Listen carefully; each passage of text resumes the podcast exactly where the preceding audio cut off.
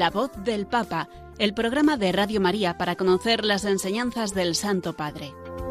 Es un espacio dirigido por el Padre Mario Ortega.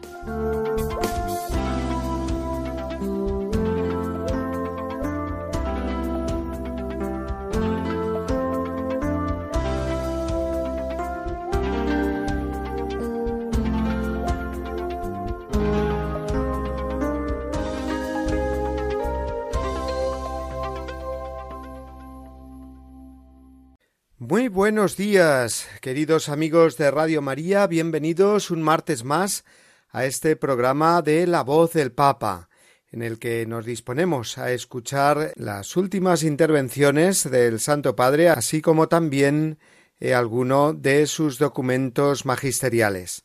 La semana pasada fue eh, la de ejercicios espirituales que hizo el Santo Padre, él solo, no como otras veces que ha ido con toda la curia a las afueras de Roma, una casa de ejercicios. Este año, por tercer año consecutivo, lo hizo en San Pedro e instó a todos los miembros de la curia romana a realizarlos cada uno también por su cuenta. Después de haber celebrado el miércoles de ceniza, el Santo Padre, y haber pasado un buen catarro que le impidió pronunciar algunos discursos los primeros días de la cuaresma. La semana de ejercicios espirituales seguro que le vino muy bien entonces, no solo para su vida de oración y encuentro con el Señor, sino también para esa recuperación física. El Papa retomó su agenda de apariciones públicas en el Ángelus del domingo y se prepara ya para celebrar el décimo aniversario de su pontificado, que se cumplirá la semana que viene. De estas dos cosas, eh, aniversario y Ángelus del domingo comenzaremos hoy hablando, ya que la semana pasada no hubo audiencia general ni tampoco, por lo tanto, catequesis papal. En nuestro programa de hoy tendremos también ocasión de escuchar la intención de oración del Papa para este mes de marzo, explicada por él mismo, en el conocido como vídeo mensual del Papa, y como dispondremos de más tiempo por no tener eh, comentario de la catequesis, podremos también en nuestro programa de hoy avanzar un poco más de lo habitual en el repaso que venimos haciendo de la exhortación apostólica Gaudete et Exultate, ese documento del Papa Francisco dedicado al tema de la santidad en nuestro mundo de hoy. Terminaremos de ver hoy el capítulo tercero y comenzaremos el cuarto, que ya es el penúltimo.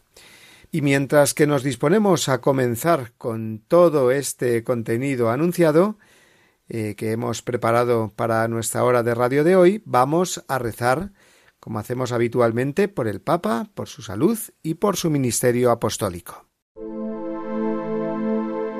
Oración por el Papa Francisco Señor Jesús, tú eres el buen pastor, siempre satisfaciendo nuestras necesidades y conduciéndonos a la vida eterna. Te damos gracias por el Papa Francisco, tu vicario en la tierra, siervo de los siervos de Dios. Dale santidad y fuerza para llevar a cabo su misión y que sea para el mundo un signo de tu amor y una clara voz de verdad, de justicia y de la santidad de la vida humana. Que todo lo que diga y haga nos acerque más a ti, que vives y reinas por los siglos de los siglos. Amén.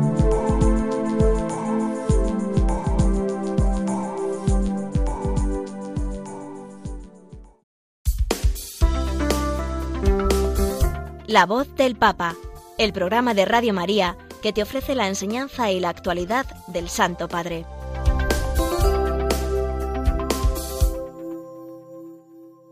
Dentro de seis días, concretamente el próximo lunes, 13 de marzo, tendrá lugar el décimo aniversario de la elección del Papa Francisco como eh, sumo pontífice de la Iglesia Universal.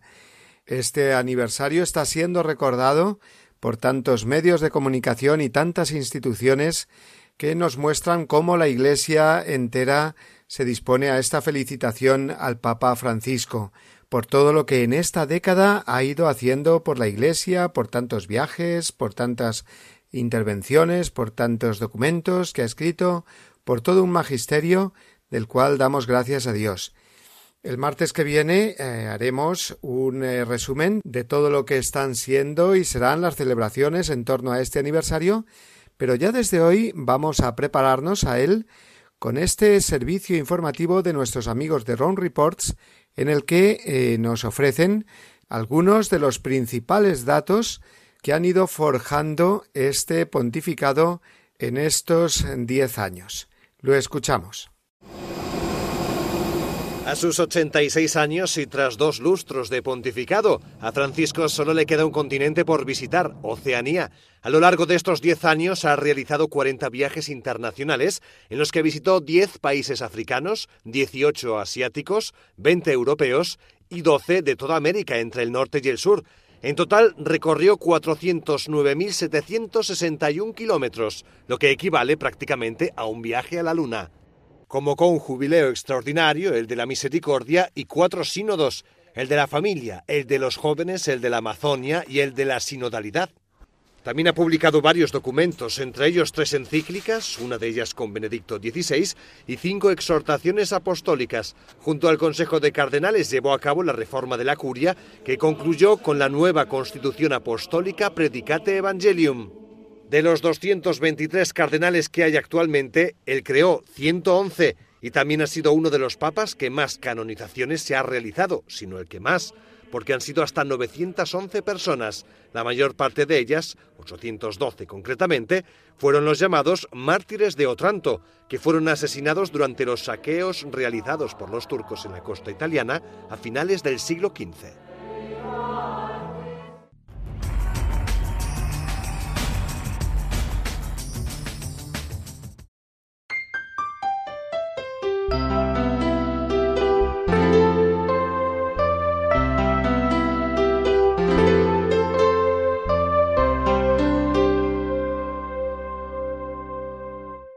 Aún resuena en nuestro corazón el Evangelio del segundo domingo de Cuaresma que celebrábamos antes de ayer, el Evangelio de la Transfiguración del Señor, que el Papa Francisco comentó en su intervención previa desde el balcón del Palacio Apostólico que da a la Plaza de San Pedro. El Papa Francisco dijo que nos detuviéramos un momento en la escena de la Transfiguración tal como nos la eh, cuenta San Mateo y nos preguntemos en qué consiste esa belleza que Jesús mostró a los apóstoles en la cima del monte Tabor. ¿Qué es lo que ven los discípulos? ¿Un efecto especial? dijo. No, no es eso. Ven la luz de la santidad de Dios resplandecer en el rostro y en los vestidos de Jesús, imagen perfecta del Padre. Se revela la majestad de Dios, la belleza de Dios. Por lo tanto, el Papa nos habló de esta belleza del misterio de la encarnación de Jesucristo, verdadero Dios y verdadero hombre, que al transfigurarse en la cima del monte Tabor lo que hace es anticipar un poco el paraíso, anticipar lo que es la gloria, lo que será la gloria del cielo. Jesús en realidad, continuó diciendo el Papa, con esta experiencia está formando a los apóstoles, los está preparando para un paso todavía más importante, puesto que poco después, en efecto, deberán saber reconocer en él la misma belleza cuando suba a la cruz y su rostro sea desfigurado. A Pedro le cuesta entender. Quisiera detener el tiempo, poner la escena en pausa y estar allí y alargar esta experiencia maravillosa. Pero Jesús no lo permite.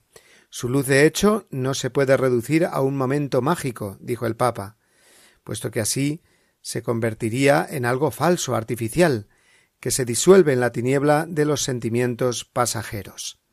Al contrario, Cristo es la luz que orienta el camino como la columna del fuego para el pueblo de Israel en el desierto. La belleza de Jesús no aparta a los discípulos de la realidad de la vida, sino que les da la fuerza para seguirlo hasta Jerusalén, hasta la cruz. La belleza de Cristo no es alienante, sino que te lleva siempre adelante, no hace que te escondas, sigue adelante. Con estas palabras el Papa eh, supo aplicar el misterio de la transfiguración del Señor a esa presentación de Jesús y presentación de lo que es el seguimiento de Jesús. Jesús nos ilumina precisamente para que podamos seguirle aun en los momentos de oscuridad.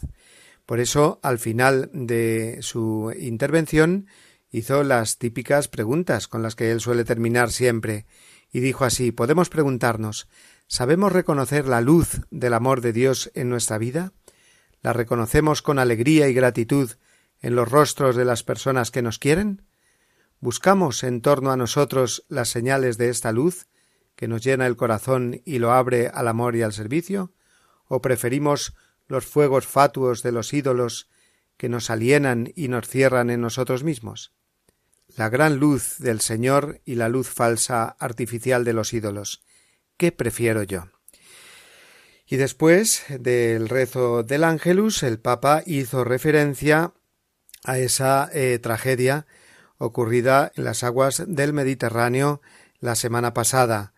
Dijo rezo por las numerosas víctimas del naufragio, por sus familiares y por quienes han sobrevivido. Y tuvo una palabra de condena hacia las personas, eh, las mafias, que están detrás de toda esta problemática de tantas personas que se ven engañadas y empujadas a salir de sus países. Dijo así el Papa, que se detenga a los traficantes de seres humanos, que no sigan disponiendo de la vida de tantos inocentes, que los viajes de la esperanza no se transformen nunca más en viajes de la muerte, que las aguas límpidas del Mediterráneo no se llenen más de sangre con incidentes tan dramáticos. Que el Señor nos dé fuerza de entender y de llorar. Tuve hambre, me diste de comer. Tuve sed y me diste de beber. Tuve frío y me abrigaste. Estuve preso fuiste a ver. Y fue mi padre quien me amó. Cuando tú te dabas sin razón, como nos ama Dios, amarnos todos, amar al prójimo, como nos ama Dios, como nos ama entregarlo todo dar la vida por otros, como en la cruz la dio.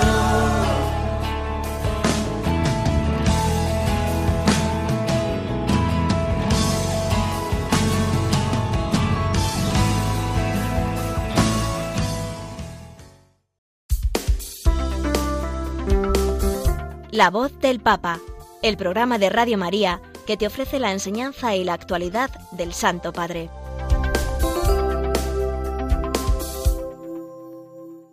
Estamos en el mes de marzo y toca conocer la intención de oración de la Red Mundial de Oración del Papa, o el conocido más eh, popularmente como Apostolado de la Oración, para este mes.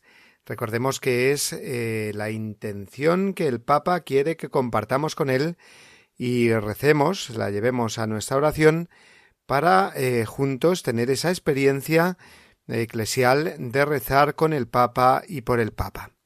La intención de este mes es eh, pensando en las víctimas de todo tipo de abusos, especialmente los que se han cometido en el seno de la Iglesia o por personas de Iglesia, que siendo todos los abusos de personas graves, pues más graves aún, por supuesto, y con peores consecuencias son los realizados eh, en el seno de la Iglesia.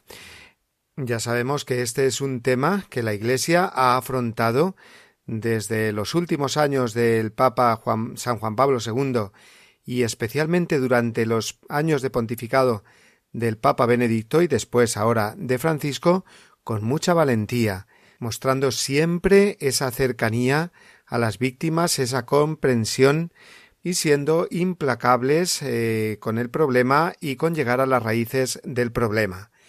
Un problema, por otro lado, que sabemos muy bien que es de toda la sociedad y que está presente en todos eh, los estamentos y grupos sociales.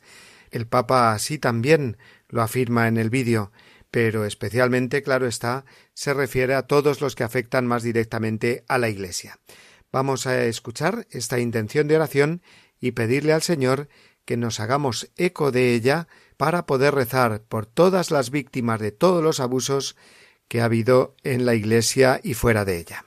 Lo escuchamos.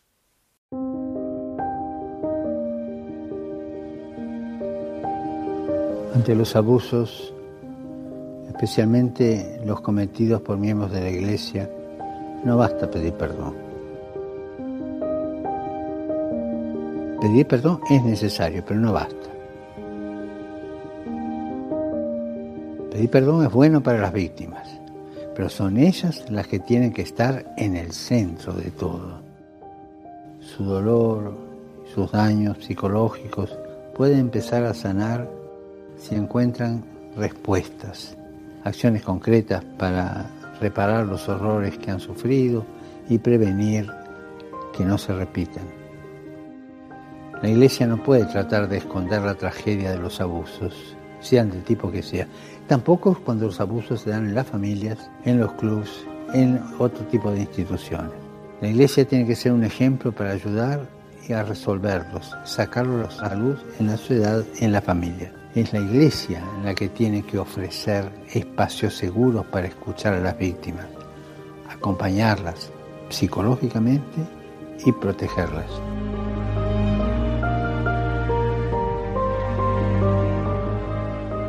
Oremos por los que sufren a causa del mal recibido por parte de los miembros de la comunidad eclesial, para que encuentren en la misma iglesia una respuesta concreta a su dolor y a su sufrimiento.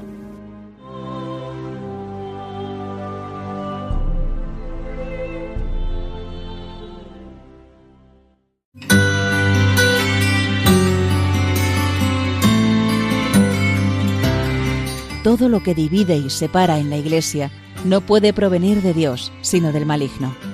Los católicos podemos tener la certeza de mantenernos en la verdadera doctrina si estamos siempre en comunión con el Santo Padre. No debemos olvidar la frase de San Ambrosio, Ubi Petrus ibi Ecclesia. Donde está Pedro, allí está la Iglesia.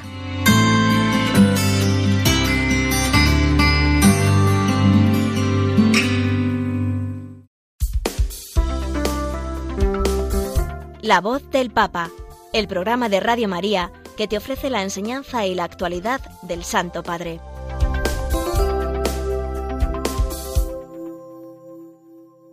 Vamos adelante con nuestro programa y en concreto con el comentario a la exhortación Gaudete et Exultate, que sabéis que es el documento del Papa Francisco que llevamos entre manos durante los últimos programas, entreteniéndonos eh, digamos, más de lo normal, puesto que es eh, un eh, documento, una exhortación preciosa que nos habla de la santidad, la santidad en el mundo de hoy. Y estamos en el capítulo tercero de dicha exhortación, que se titula A la luz del Maestro y nos presenta, digamos, el modo de entender cristianamente lo que es la santidad. Y nos dice el Papa que hay dos textos claves en el Nuevo Testamento para definir bien la santidad cristiana. Uno es el de las bienaventuranzas, capítulo 5 de San Mateo, que es la parte eh, que vimos el otro día. Y el otro texto es Mateo 25, que es el llamado protocolo del juicio final, el discurso escatológico, las famosas frases de Jesús en las que dice Venid, benditos de mi Padre, porque tuve hambre y me disteis de comer, Tuve sed y me disteis de beber, fui forastero y me hospedasteis, estuve desnudo y me vestisteis, enfermo y me visitasteis, en la cárcel y vinisteis a verme. Y a continuación, paralelamente, el correspondiente rechazo de Jesús a quienes no han hecho todas estas cosas durante la vida, porque en realidad no se las han hecho a Jesús. Tuve hambre y no me disteis de comer, tuve sed y no me disteis de beber, etc. El Papa explica este discurso de Jesús, eh, que le llama protocolo del juicio final, en los números 95 al 109 de Gaudete et Exultate. Y considero que es uno de los textos más clarificadores para entender el pensamiento del Papa Francisco y muchas de sus afirmaciones y formas de ver las cosas, que a veces eh, tanto se critican, sobre todo dentro de la Iglesia. Eso de que el Papa siempre está hablando de los pobres y de los emigrantes y muy poco de temas doctrinales, de grandes cuestiones de moral o teología. Lo que tantas veces se oye que él habla demasiado de temas políticos y sociales y muy poco mm, de bioética, por ejemplo. Bueno, esto eh, no es justo afirmarlo así, no es así. Es verdad que el Papa Francisco insiste mucho en la temática social y en los grandes problemas de la pobreza, la inmigración, el cuidado del planeta, etc., pero no es que no hable de lo otro, al contrario, habla también y muchas veces. Y si estamos atentos a todo su magisterio, veremos que es así. Los oyentes de la voz del Papa bien lo saben porque aquí acudimos directamente a lo que el Papa dice y no a lo que otros dicen que dice o que no dice, interpretando las cosas eh, muchas veces parcialmente o quedándose solo mm, con una frase o con un titular. Yo invitaría a todos a leer atentamente estos números de Gaudete et Exultate, esta parte que vamos a, comentar hoy, los números del 95 eh, al 109, porque creo sinceramente que son una clave buenísima para entender las intenciones y el pensamiento más profundo del Papa Francisco, su modo de plantear el Evangelio, la santidad, su modo de plantear también su misión pastoral y apostólica para toda la Iglesia. ¿Por qué digo esto? Pues porque a partir de este discurso escatológico de Mateo 25, o protocolo del juicio final, como él lo llama, nos recuerda lo esencial del Evangelio, de la santidad. Si buscamos esa santidad que agrada a los ojos de Dios, nos dice Francisco, en este texto hallaremos la respuesta. En Mateo 25. Ser santos no significa blanquear los ojos en un supuesto éxtasis, nos dice el Papa. Y es que muchas veces, reconozcámoslo, ponemos demasiado el acento en estos eh, eh, gestos extraordinarios al pensar en los santos. Pero es que los santos mm, lo que nos muestran es que si han llegado a una unión grande con Cristo, que les ha transformado en algunos casos hasta ese punto, es porque se han identificado antes con Cristo en el servicio generoso al prójimo. Dice Francisco citando a San Juan Pablo II Si verdaderamente hemos partido de la contemplación, tenemos que saber descubrir a Cristo sobre todo en el rostro de aquellos con los que Él mismo ha querido identificarse los hambrientos, los sedientos, los forasteros, los encarcelados, los enfermos. Y es que no hay vuelta de hoja, la cosa es así. El camino de la santidad es ese y no otro. Fijaos con qué contundencia lo dice Francisco. Y por eso digo lo de que podemos entender aquí muy bien su pensamiento. Dice así Ante la contundencia de las palabras de Jesús, tuve hambre y me disteis de comer, etc., es mi deber, como vicario suyo, rogar a los cristianos que las acepten y reciban con sincera apertura, sin comentarios, elucubraciones o excusas que les quiten fuerza.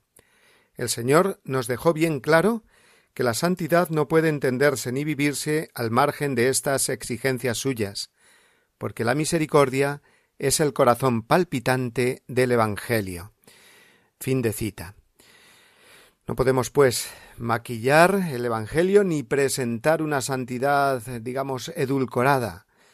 Quien no da de comer al hambriento, de beber al sediento, de hospedar al forastero, de visitar a enfermos o encarcelados no puede ser santo.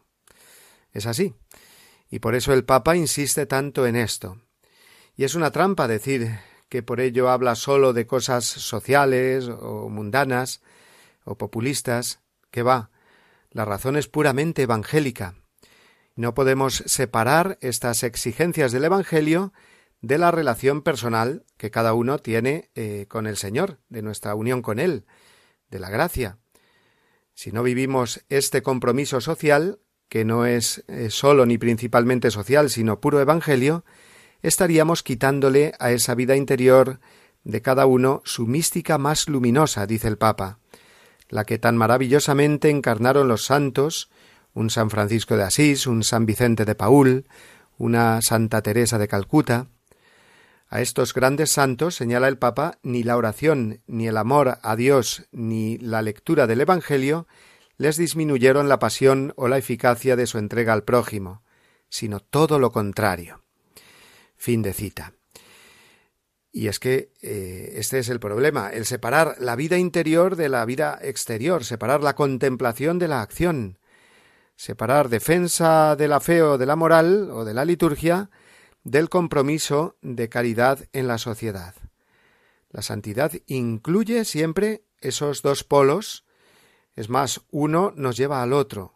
No hay mística sin caridad, como tampoco hay verdadera caridad y atención al prójimo sin oración y encuentro con Cristo en los sacramentos, siendo fieles al credo y a los mandamientos. Eh, qué contento estará el demonio cuando le hacemos el caldo gordo, dividiéndonos los cristianos en categorías y excluyéndonos unos de otros, derechas e izquierdas en la Iglesia, los más eh, místicos, eh, despreciando a los otros por superficiales, y los más activos con los pobres y marginados rechazando a los que dan la debida importancia a la oración, a los sacramentos, a la ascesis personal, a la fidelidad a la voluntad de Dios manifestada en la Iglesia. Eso desde luego pues no puede ser así, es una lástima que así suceda tantas veces, ¿no? El Papa nos enseña en estos números a huir de esta mutua exclusión y nos llama a integrar contemplación y acción social en un mismo y único proyecto de santidad. No podemos plantearnos un ideal de santidad que ignore la justicia de este mundo, dice. Ni podemos considerar secundarios temas como la situación de los emigrantes y excluidos, al lado de eh, los grandes temas como el relativismo, la secularización o los atentados contra la vida humana. La defensa del inocente que no ha nacido, por ejemplo, ha de ser clara, firme y apasionada, subraya Francisco, porque allí está en juego la dignidad de la vida humana, por supuesto, que siempre es sagrada, y lo exige el amor a cada persona más allá de su desarrollo. Pero es que igualmente sagrada, continúa diciendo el Papa, es la vida de los pobres que ya han nacido, y que se debaten en la miseria, el abandono, la postergación, la trata de personas, la eutanasia encubierta con, en los enfermos y ancianos privados de atención, las nuevas formas de esclavitud y en toda forma de descarte. Hasta aquí la cita del Papa. Vemos cómo eh, Francisco trata de integrar lo que los cristianos de una y otra tendencia, movidos por un malentendido de celo, hemos separado, ¿no? el que entregado a los pobres, los comedores sociales o el compromiso eh, social, incluso en la política, que lucha contra la desigualdad, pero que se olvida de la defensa del no nacido o de combatir esa colonización ideológica que se está produciendo con la aprobación de leyes injustas que enfrentan a hombres o mujeres o que corrompen a los niños, pues resultaría que eh, se olvida de una parte muy importante de ese protocolo de la caridad y del juicio final. Porque hambrientos, sedientos y marginados son también los niños amenazados de ser abortados, los ancianos eh, amenazados de ser eliminados y los adolescentes engañados para ser hormonados o mutilados después en sus genitales. Luego, el camino de la santidad es el cumplimiento íntegro de este protocolo que marca Mateo 25 y que señala el Papa claramente en su totalidad. Tuve hambre y me disteis de comer, estaba enfermo y me visitasteis, y ahí podríamos añadir perfectamente, porque es también esto, era feto y me defendisteis como persona humana que era, o rezasteis por mí y por mi madre delante de la clínica en la que querían acabar conmigo. Luego, no hay contradicción entre la persona orante y que defiende con celo pues los principios eh, de la fe, de la moral, etcétera, con la persona, el cristiano, que debe ser también eh, dado y defensor a defender y a trabajar por los más pobres y necesitados, porque todo ello, todo ello, entra dentro de ese capítulo 25 de San Mateo que nos marca el camino de la santidad. Tuve hambre y me disteis de comer, tuve sed y me disteis de beber. Después, a partir del número 104 de la exhortación Gaudete et Exultate, el Santo Padre nos recuerda que el culto que más agrada a Dios es la caridad con el prójimo. Dice así Podríamos pensar que damos gloria a Dios solo con el culto y la oración, o únicamente cumpliendo con algunas normas éticas. Es verdad que el primado es la relación con Dios, y olvidarnos que el criterio para evaluar nuestra vida es ante todo lo que hicimos con los demás. La oración es preciosa sólo si alimenta una entrega cotidiana de amor. Qué hermosa esta frase del Papa, ¿verdad? Y qué clarificadora. La oración es preciosa sólo si alimenta una entrega cotidiana de amor. De modo, continúa diciendo, que el mejor modo de discernir si nuestro camino de oración es auténtico será mirar en qué medida nuestra vida se va transformando a la luz de la misericordia. Fin de cita. Muchas veces eh, nos preguntan a los sacerdotes No sé si rezo bien, padre. Bueno, pues esta es la prueba clara de que rezas bien. Si creces en la generosidad, en la caridad hacia los demás, pues señal de que tu oración es buena, va por buen camino, es auténtica.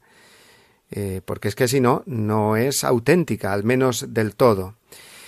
Francisco eh, cita aquí a dos santos. Santo Tomás de Aquino, en primer lugar, que enseña, leo textualmente, que la misericordia que socorre eh, los defectos ajenos es el sacrificio que más agrada a Dios, y que causa más de cerca la utilidad del prójimo. Y por otro lado, cita también a Santa Teresa de Calcuta en un texto precioso que dice así Sí, tengo muchas debilidades humanas, muchas miserias, pero Jesús baja y nos usa, a usted y a mí, para ser su amor y su compasión en el mundo, a pesar de nuestros pecados, a pesar de nuestras miserias y defectos.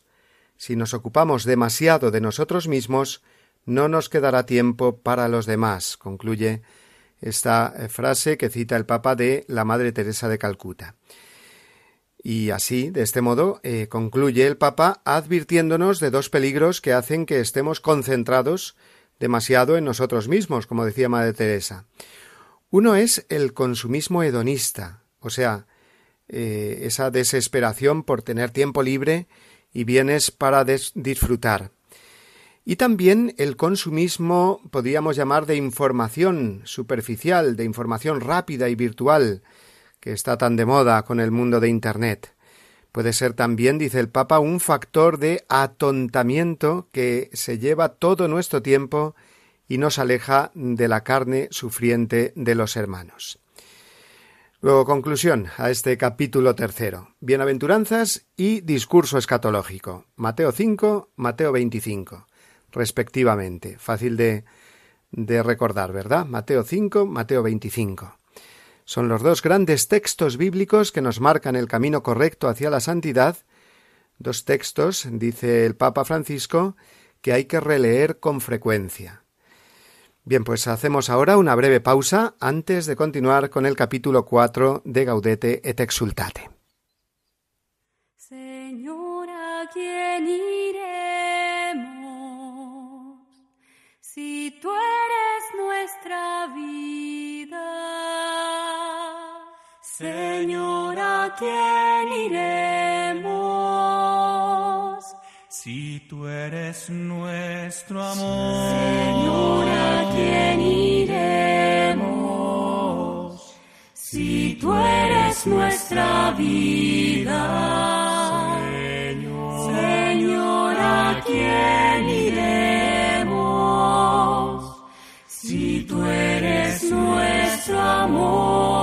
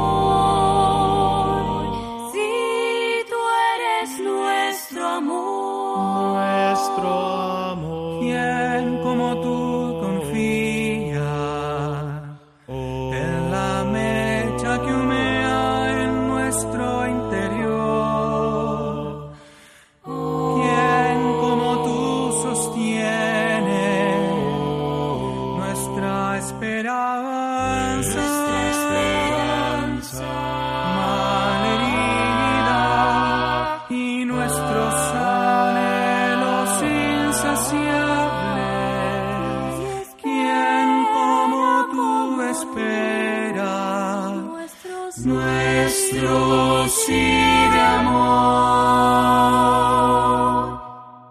Señor, ¿a quién iremos si tú eres nuestra vida? Señor, ¿a quién iremos si tú eres nuestro amor? Si tú eres nuestro amor.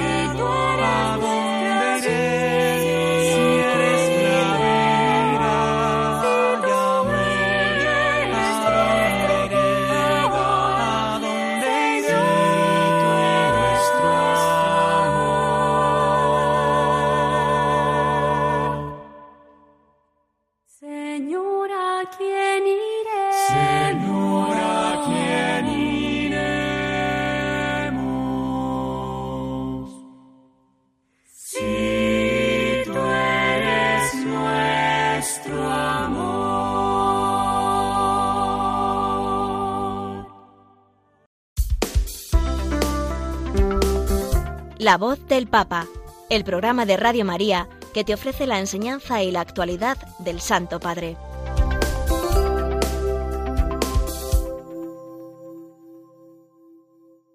Continuamos con el capítulo 4 ahora de la exhortación Gaudete et Exultate. Hoy, como digo, que tenemos más tiempo, puesto que no ha habido comentario a la catequesis del Papa de la semana pasada, porque no hubo, estaba de ejercicios espirituales, aprovechamos para avanzar en esta preciosa exhortación que nos habla sobre la santidad en el mundo actual. Y el Papa nos ofrece en este capítulo cuarto algunas notas de la santidad en el mundo actual. Las enumero y después pasamos a explicarlas. Primera, el aguante, paciencia y mansedumbre. Segundo, la alegría y sentido del humor. Tercero, la audacia y el fervor. Cuarto, la capacidad de hacer comunidad. Y quinto, la oración constante. Todas estas son notas o expresiones espirituales que no deben faltar para entender el estilo de vida al que el Señor nos llama. No son los medios necesarios de santificación que ya conocemos, ese sería otro tema, o sea, eh, los sacramentos de la Eucaristía y la reconciliación, la ofrenda de sacrificios, las diversas formas de devoción, la dirección espiritual u otros. Esos son los medios de santificación. Aquí se trata más bien de una descripción, dice el Papa, de actitudes para ser santo hoy en día. ¿Por qué hoy en día? ¿Que cambia en ser santo hace un tiempo y ser santo hoy en día? Pues en cuanto a ser santo, nada, ya que eh, santo ha sido, es y será siempre el que llega a la perfección de la caridad en Cristo. Pero sí que cambia la cultura mmm, de hoy, y hoy abundan eh, algunas características como son la ansiedad nerviosa y violenta, que nos dispersa y debilita, la negatividad y la tristeza, la acedia cómoda, consumista y egoísta, el individualismo o las falsas formas de espiritualidad. Y para afrontar todo esto, Es por lo que el Papa propone estas notas de la santidad en nuestro mundo actual. Repito de nuevo la enumeración aguante, paciencia y mansedumbre. Segundo, alegría y sentido del humor. Tercero, audacia y fervor. Cuarto, capacidad de hacer comunidad. Y quinto, oración constante. Vamos a ver eh, las primeras, ¿no? El aguante, la paciencia y la mansedumbre. Así, juntas las tres, porque tienen mucho que ver. Es más, aguante y paciencia eh, parecerían sinónimos, ¿verdad? Bueno, las tres características, eh, aguante, paciencia y mansedumbre, tienen esta base común. Se trata, dice eh, Francisco, de estar centrado, firme, en torno a Dios que ama y que sostiene. desde esta firmeza interior es posible aguantar, soportar las contrariedades, los vaivenes de la vida y también las agresiones de los demás, sus infidelidades y defectos. Es ese aguante en Dios que San Pablo manifestaba con aquella famosa pregunta Si Dios está con nosotros, ¿quién estará contra nosotros? dice en Romanos 8:31. Luego, a partir de esa solidez interior es como se vive la virtud de la paciencia que no es eh, solo aguante sin más, sino una perseverancia en el bien sin ceder a la tentación, sin caer en la trampa eh, de la mentira, de la ira, de la pereza, etc. La paciencia que todo lo alcanza, como decía Santa Teresa, ya que es una firmeza interior que es obra de la gracia de Dios, que nos preserva, mm, sigo leyendo ahora al Papa, nos preserva, digo, de dejarnos arrastrar por la violencia que invade la vida social, porque la gracia aplaca la vanidad y hace posible la mansedumbre del corazón. He aquí, pues, la mansedumbre, eh, ya tenemos la, la secuencia completa, tal como nos lo ha propuesto el Santo Padre, en esta primera característica de la santidad hoy, aguante, paciencia, mansedumbre. Y algo que subraya mucho el Papa y se detiene en ello en los números eh, siguientes, 118 y siguientes, es la humildad. Solo con ella se puede tener aguante, paciencia y mansedumbre. Una humildad, dice el Papa, que solamente puede arraigarse en el corazón a través de las humillaciones. Ojo, las humillaciones. A lo mejor nos gusta hablar mucho de humildad, pero eso de que nos hablen de humillaciones, pues más bien que no, ¿verdad? Sin ellas, eh, sin las humillaciones, dice el Papa, no hay humildad ni santidad, afirma claramente Francisco. Dice, si tú no eres capaz de soportar y ofrecer algunas humillaciones, no eres humilde y no estás en el camino de la santidad. Toma ya, qué claro es el Papa en esto, ¿verdad? Y no se trata solo de situaciones crudas de martirio o de persecución, nos dice el Papa. No se trata solamente de esas grandes humillaciones o persecuciones, sino de aquellos, leo textualmente, que callan por salvar a su familia o evitan hablar bien de sí mismos y prefieren exaltar a otros en lugar de gloriarse, que eligen las tareas menos brillantes e incluso a veces prefieren soportar algo injusto para ofrecerlo al Señor. No es que la humillación sea algo agradable, eh, eso sería masoquismo, dice el Papa, sino que se trata de imitar a Cristo humilde y crecer en la unión con Él. Esto no se entiende naturalmente y el mundo se burla de semejante propuesta. Es verdad, aquí sí que no hay eh, condescendencia, digamos, con, con ningún planteamiento mundano. El que elige ser humilde con Cristo y como Cristo, pues entra, si es humilde de verdad, y no solo de boquilla, en el camino de la santidad. Por eso eh, esto es una gracia que debemos suplicar. Y aquí el Papa nos propone una breve oración muy eficaz para pedir la humildad, una oración dirigida a Jesús y que dice así Señor, cuando lleguen las humillaciones, ayúdame a sentir que estoy detrás de ti, en tu camino esa oración, simplemente, digo simplemente, eh, sencillamente y, una oración muy corta. Señor, cuando lleguen las humillaciones, ayúdame a sentir que estoy detrás de ti, en tu camino. Qué hermosa oración, ¿verdad? Luego la repetiremos para que se nos quede. Pero vamos a ver también eh, rápidamente eh, la segunda nota de la santidad hoy en día, que es la alegría y el sentido del humor. Y es que lo dicho hasta ahora no implica, dice el Papa, un espíritu apocado, tristón, agriado, melancólico, o un bajo perfil sin energía. El santo es capaz de vivir con alegría y sentido del humor, las dos cosas. Eh, un espíritu positivo y esperanzado porque eh, vivimos eh, en el Espíritu Santo, en el gozo del Espíritu Santo, dice San Pablo en Romanos 14, 17. Por lo tanto, concluye el Papa, si dejamos que el Señor nos saque de nuestro caparazón y nos cambie la vida, entonces pondremos a hacer en realidad lo que pedía San Pablo. Alegraos siempre en el Señor, os lo repito, estar alegres, como María, que se alegra eh, su espíritu en Dios el Salvador, ¿no? Se alegra mi espíritu en Dios mi Salvador, canta en el Magnificat. Y es que Jesús eh, nos da esa seguridad de la alegría. Estaréis tristes, pero vuestra tristeza se convertirá en alegría. Volveré a veros y se alegrará vuestro corazón, y nadie os quitará mm, vuestra alegría. Son textos de Juan 16, versículos 20 eh, y 22. Y en otro momento os he hablado de esto para que mi alegría esté en vosotros y vuestra alegría llegue a plenitud.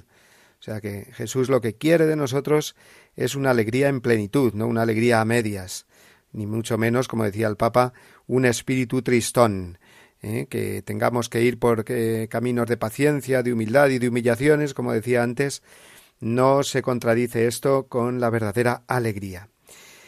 Y ordinariamente, dice el Papa en el número 126, la alegría cristiana está acompañada del sentido del humor, ya que el mal humor no es un signo de santidad. Es verdad que eh, el buen humor muchas veces va asociado con el temperamento, con el carácter de uno, pero leyéndolo así, eh, de esta otra manera, el mal humor eh, no es un signo de santidad, está claro, ¿no? Dice el libro del Coelet, precisamente, aparta de tu corazón la tristeza. ¿eh? O sea que uno, viviendo esta alegría del Evangelio, se abre a un buen humor, a una, mm, digamos, alegría manifiesta, contagiosa, eh, hasta en las cosas más sencillas, aunque digo, eh, pues el carácter o el temperamento de la persona a lo mejor pues no es que sea de un humor exultante, pero sí que manifestará esa eh, alegría verdadera. Una alegría, dice el Papa, no estoy hablando de esa alegría consumista e individualista, tan presente hoy, por desgracia, sino que se refiere el Papa más bien a esa alegría que se vive en comunión, que se comparte y se reparte, porque hay más dicha en dar que en recibir. Y Dios ama al que da con alegría, leemos en la segunda carta a los Corintios. Bien, pues vamos a, dejarlo aquí, eh, en esta segunda característica de la santidad hoy en día, que nos ha dicho el Papa que es la alegría y el sentido del humor.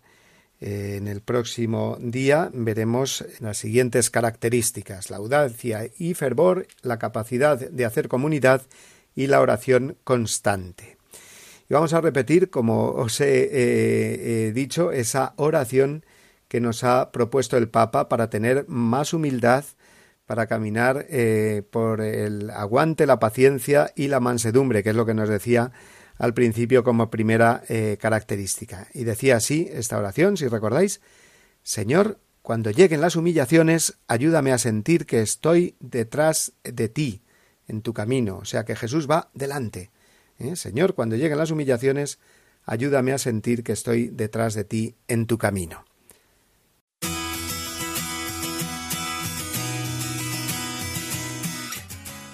Llegamos ya al final de nuestro tiempo de hoy, queridos amigos. Ya quedan muy pocos minutos para las 12 de la mañana y es hora de despedirnos.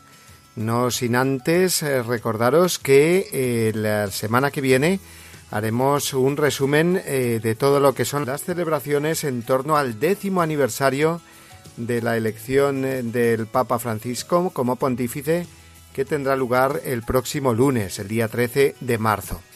También os recuerdo que podéis eh, descargaros este programa, compartirlo con vuestros amigos entrando en el podcast de Radio María y eh, finalmente también que podéis enviarnos mm, vuestras eh, preguntas, sugerencias, comentarios al correo electrónico del programa que es la voz del papa. Pues nada más. Recibid todos un abrazo fuerte y el mejor de los deseos de que paséis una muy feliz semana, semana de cuaresma, y ahora os dejo con la bendición del Papa. Hasta la semana que viene amigos. Que Jesús lo bendiga y la Virgen Santa los cuide. Muchas gracias.